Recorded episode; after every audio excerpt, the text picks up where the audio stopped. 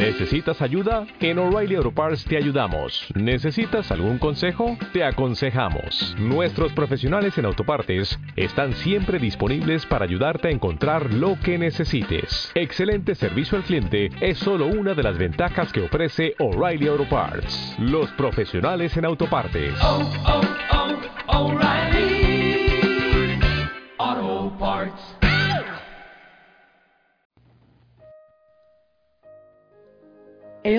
Grupo Editorial presenta Literatura en tus oídos. Voz de Melisa Valerio. Título El asesino. Autor Stephen King. Repentinamente se despertó sobresaltado y se dio cuenta de que no sabía quién era, ni qué estaba haciendo allí, en una fábrica de municiones. No podía recordar su nombre ni qué había estado haciendo. No podía recordar nada.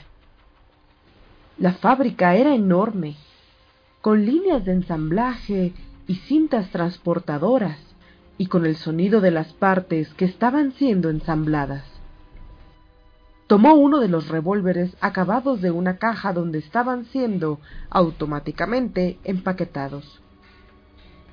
Evidentemente había estado operando en la máquina, pero ahora estaba parada. Recogía el revólver como algo muy natural.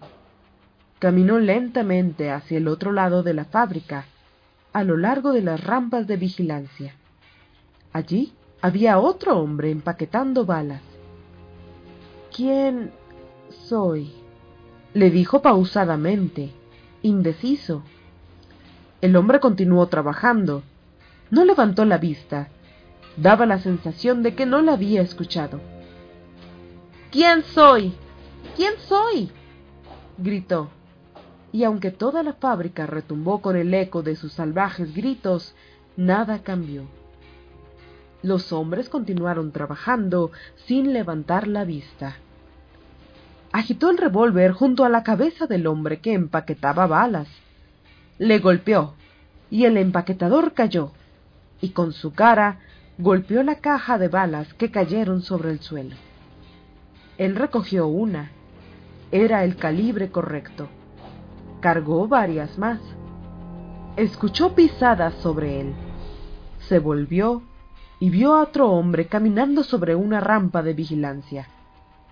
¿Quién soy? le gritó. Realmente no esperaba obtener respuesta. Pero el hombre miró hacia abajo y comenzó a correr. Apuntó el revólver hacia arriba y disparó dos veces. El hombre se detuvo y cayó de rodillas, pero antes de caer, pulsó un botón rojo en la pared.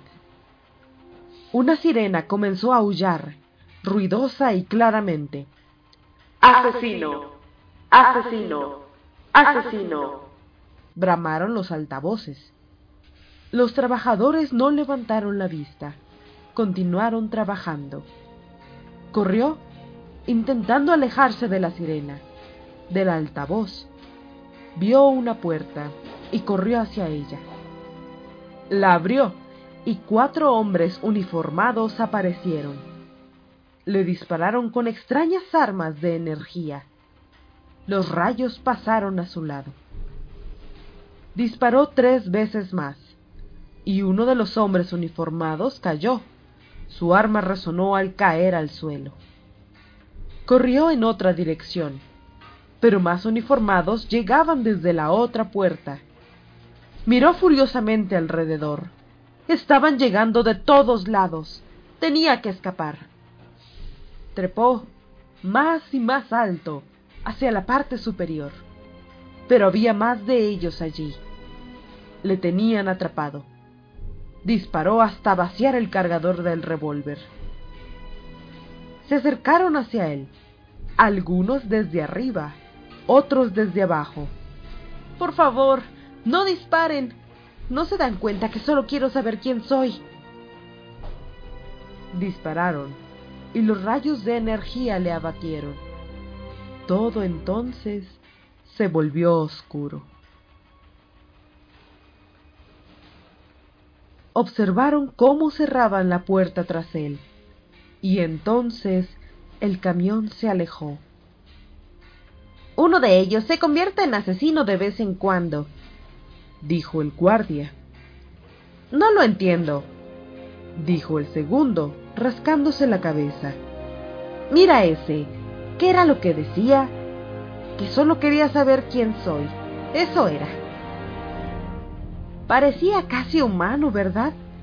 Estoy comenzando a pensar que están haciendo esos robots demasiado bien. Observaron al camión de reparación de robots desaparecer por la curva.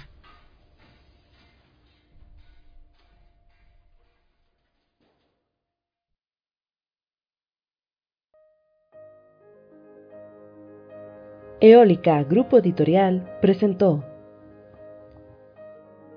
Literatura en tus oídos. Para más información sobre este y otros proyectos, comuníquese por favor al 442-636-5479.